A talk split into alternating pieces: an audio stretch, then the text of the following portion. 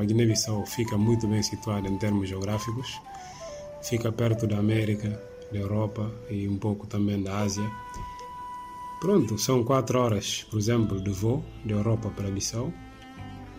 E pronto, dependendo do tipo de turismo que a pessoa quer praticar, nós podemos aconselhar uma determinada zona.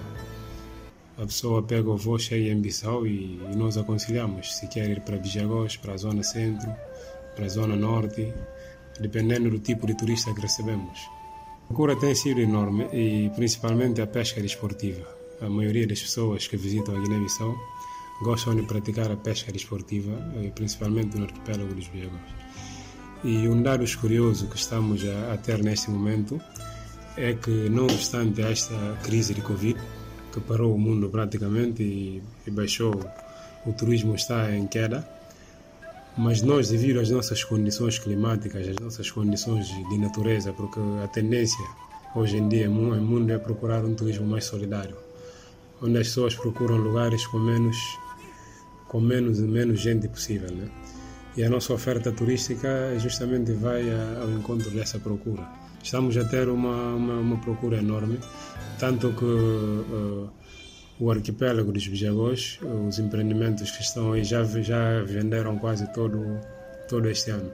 Já estão todos ocupados, já estão todos reservados, é um facto inédito que, que nunca chegou a acontecer. Para nós isto é um fenômeno, né?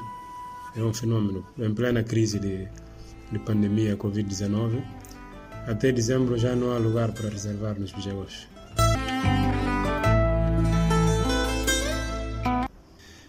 Nós temos condições de, de, oferecer diversos tipos de turismo em diversas zonas do país. Uh, o que nos caracteriza é, são as 88 ilhas do arquipélago de Bijagós, que constitui uma das nossas apostas, que, cujo nosso principal objetivo é definir a Guiné-Bissau como um destino ecoturístico de excelência, através do arquipélago de Bijagós e outras zonas do país. E, mas só para dar uma breve, eh, em termos de potencialidade turística, no, na zona centro, nós temos como principal foco o turismo cultural, através do setor autônomo de Bissau, com construções da época colonial eh, português, né?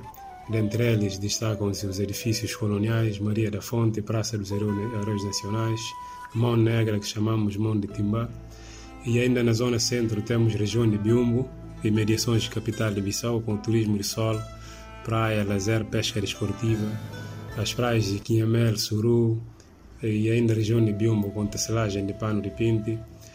E na zona norte eh, temos condições para oferecer o turismo balnear e o turismo cultural através da região de Cacheu, que tem a maior superfície de mangal do país e tem condições propícias para a reprodução de espécies alêuticas.